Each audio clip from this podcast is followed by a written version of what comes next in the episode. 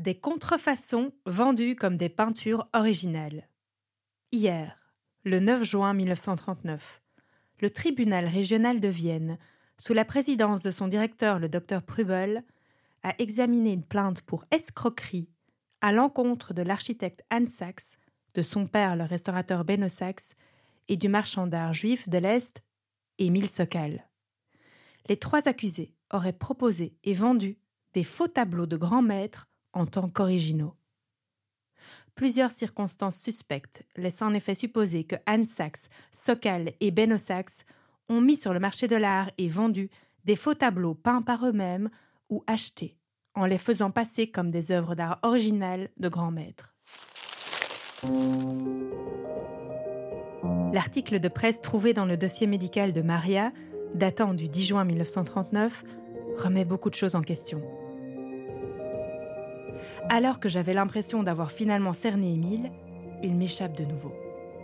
Mon arrière-grand-père était-il un escroc? Avait-il falsifié des tableaux de grands peintres Ce procès change tout sur les raisons de son départ d'Autriche.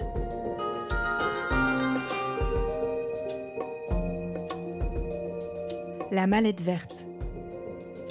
Une série de Perrine Sokal. Épisode 7. Les faux tableaux.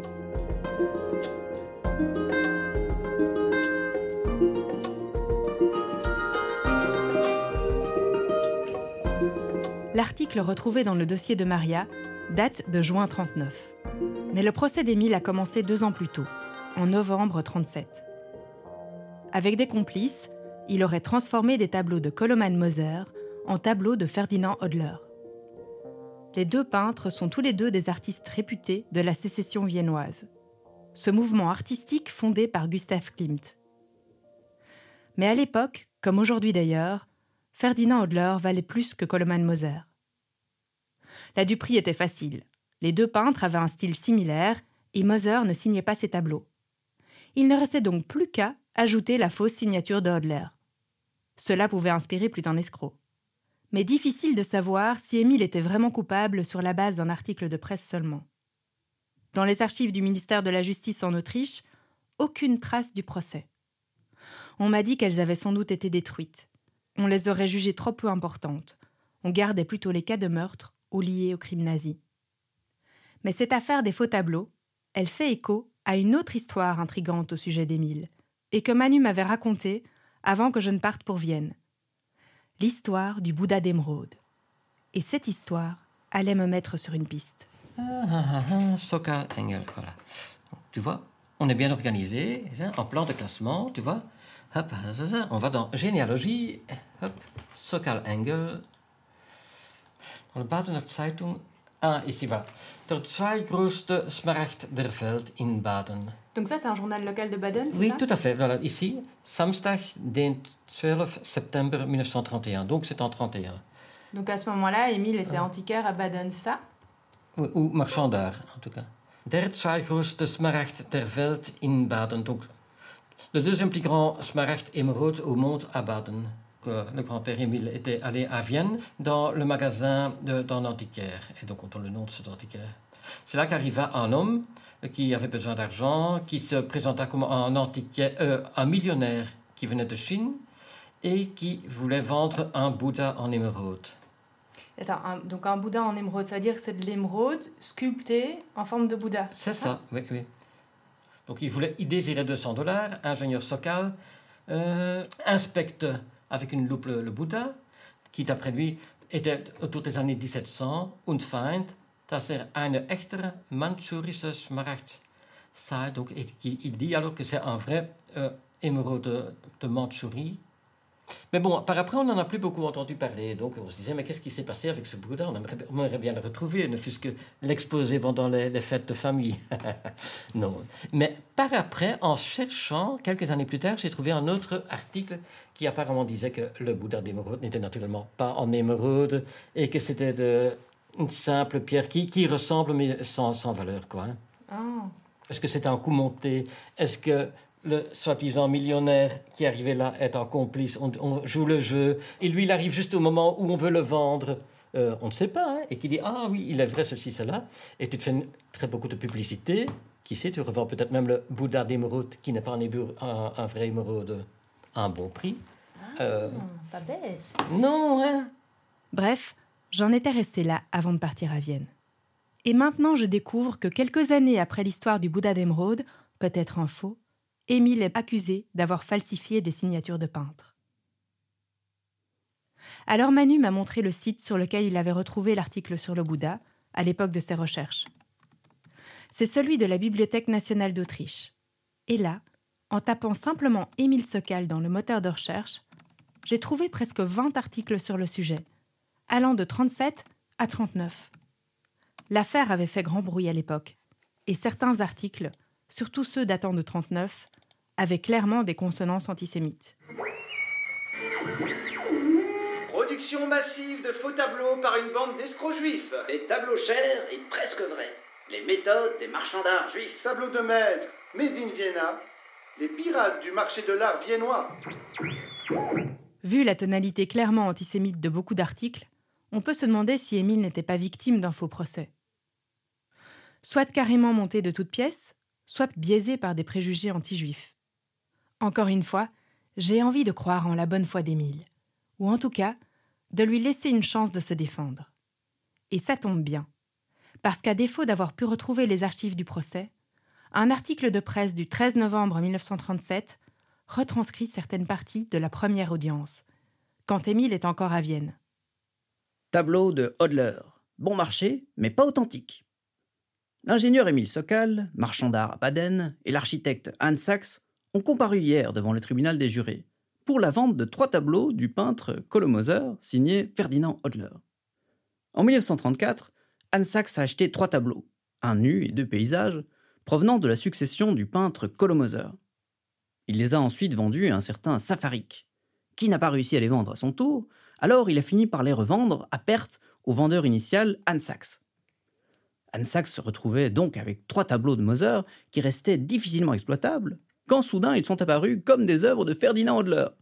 Il suffisait de faire apparaître le nom de Hodler dans un coin pour obtenir un prix beaucoup plus élevé. Monsieur Sachs, qu'avez-vous à dire pour votre défense? L'architecte Hans Sachs a plaidé non coupable. L'ingénieur Sokal est venu me voir et m'a dit qu'il avait un acheteur potentiel pour des tableaux modernes. Je lui ai remis les trois Moser et j'ai remarqué à ce moment-là qu'il portait la signature Ferdinand Hodler. Nous n'en avons pas parlé davantage. Je n'ai pas accordé d'importance à la signature Hodler parce qu'il portait aussi le cachet Moser au dos du tableau.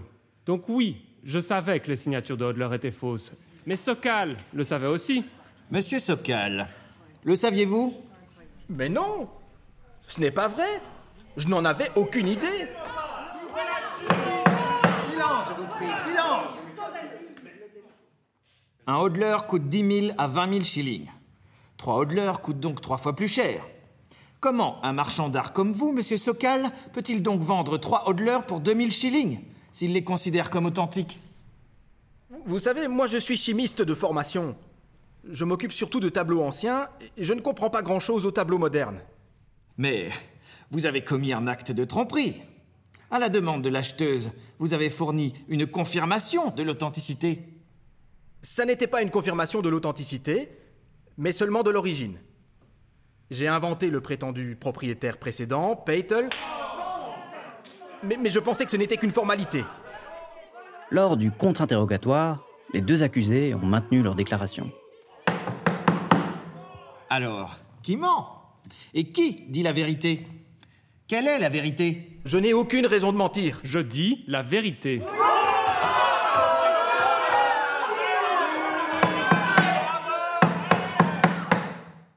Dans ce procès, Émile joue la carte de la naïveté. S'est-il fait avoir par Anne Sachs C'est vrai que bon, on ne peut pas, j'imagine, être à la fois ingénieur chimiste de formation, spécialiste de l'art religieux ancien, des statuettes en pierre précieuse et des tableaux de peintres modernistes, ça fait quand même beaucoup. On dirait qu'Émile vendait plus par opportunisme que par réelle expertise. Mais il y a quand même un argument du procureur qui est assez pertinent. Si Émile pensait qu'ils étaient vrais, ces tableaux, il n'aurait pas demandé un prix si bas. Même en n'y connaissant pas grand-chose, il devait malgré tout connaître la valeur d'un Hodler. Je dois bien l'admettre, Émile n'a quand même pas l'air tout net dans cette affaire. Il a sans doute même l'air carrément coupable. Et le clou s'enfonce encore. Depuis le début de mon enquête, une historienne à Vienne m'aide dans mes recherches. Elle s'appelle Lucie Kottmann. Elle est anglaise d'origine, mais a adopté Vienne comme sa ville de cœur. Elle est spécialisée dans le 19e et le début du 20e siècle en Autriche. On échange régulièrement sur l'enquête et elle s'est passionnée par Émile autant que moi. Et là, elle a découvert un nouvel élément. Cela ne concerne pas directement les tableaux, mais d'autres transactions dans lesquelles Émile était impliqué.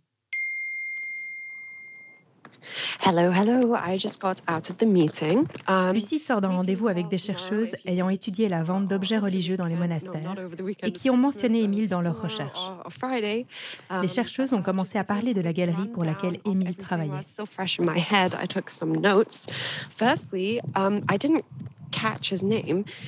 Tout d'abord, j'ai pas retenu son nom, mais le gars qui possédait les galeries Saint Lucas était aussi une figure un peu douteuse. La première fois qu'elles ont vu Émile apparaître, c'était en 1907. Il a en fait fait des ventes illégales pour l'abbaye de la Sainte-Croix. Mais comme il s'agissait d'œuvres d'art et non de livres, elles ne l'ont pas vraiment examiné. Mais elles ont dit qu'il y avait des dossiers à l'Office national des monuments. Donc nous devrions regarder non seulement pour l'abbaye de la Sainte-Croix, mais aussi pour d'autres ordres religieux pour lesquels il travaillait.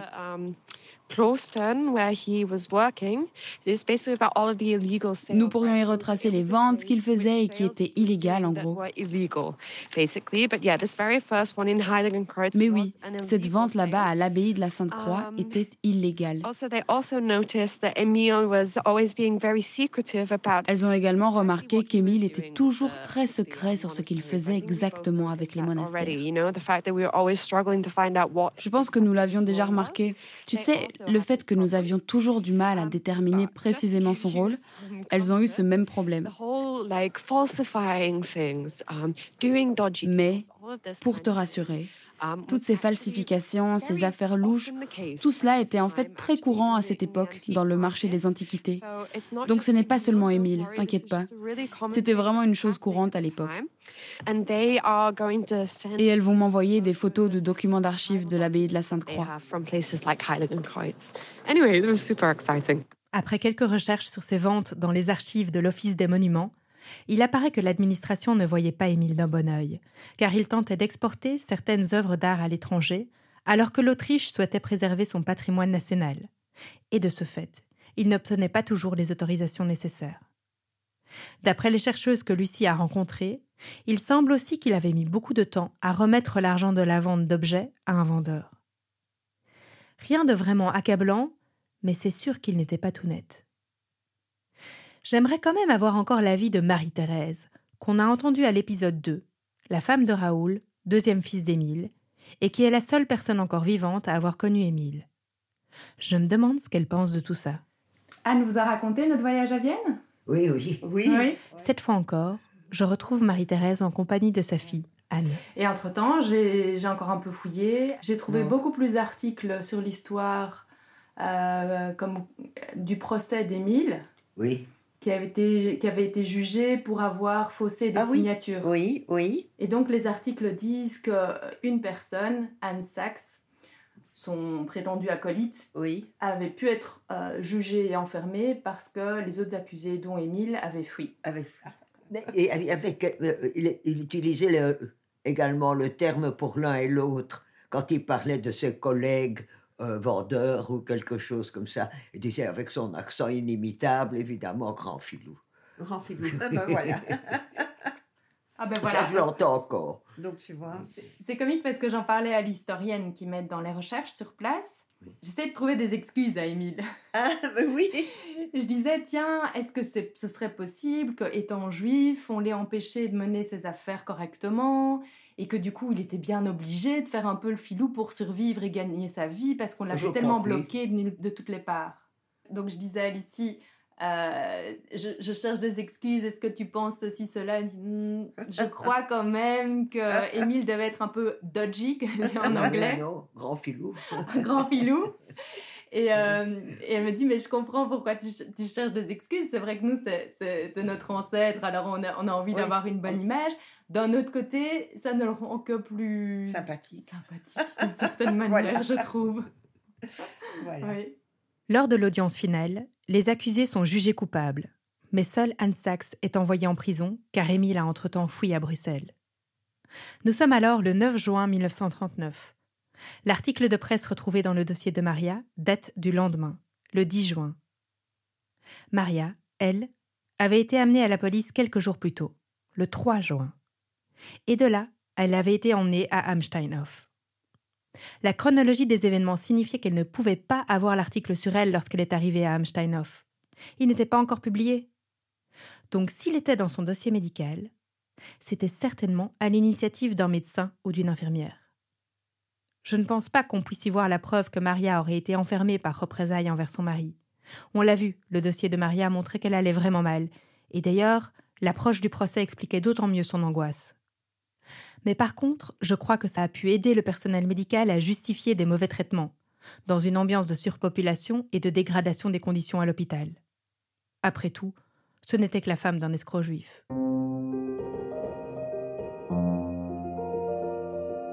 Mais le procès remet aussi totalement en cause les raisons du départ d'Émile hors d'Autriche.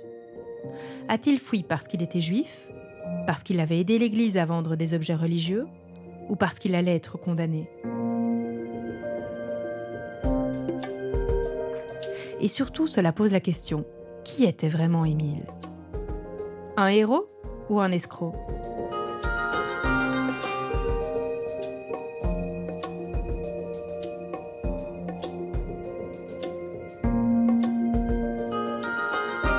Mallette Verte est un podcast réalisé par Perrine Sokal. Une production du Xara ASBL avec le soutien du Fonds d'aide à la création radiophonique de la Fédération Wallonie-Bruxelles et de la Fondation pour la mémoire de la Shoah. Pour en savoir plus sur les recherches et sur le contexte historique, rendez-vous sur le compte Instagram La Mallette Verte.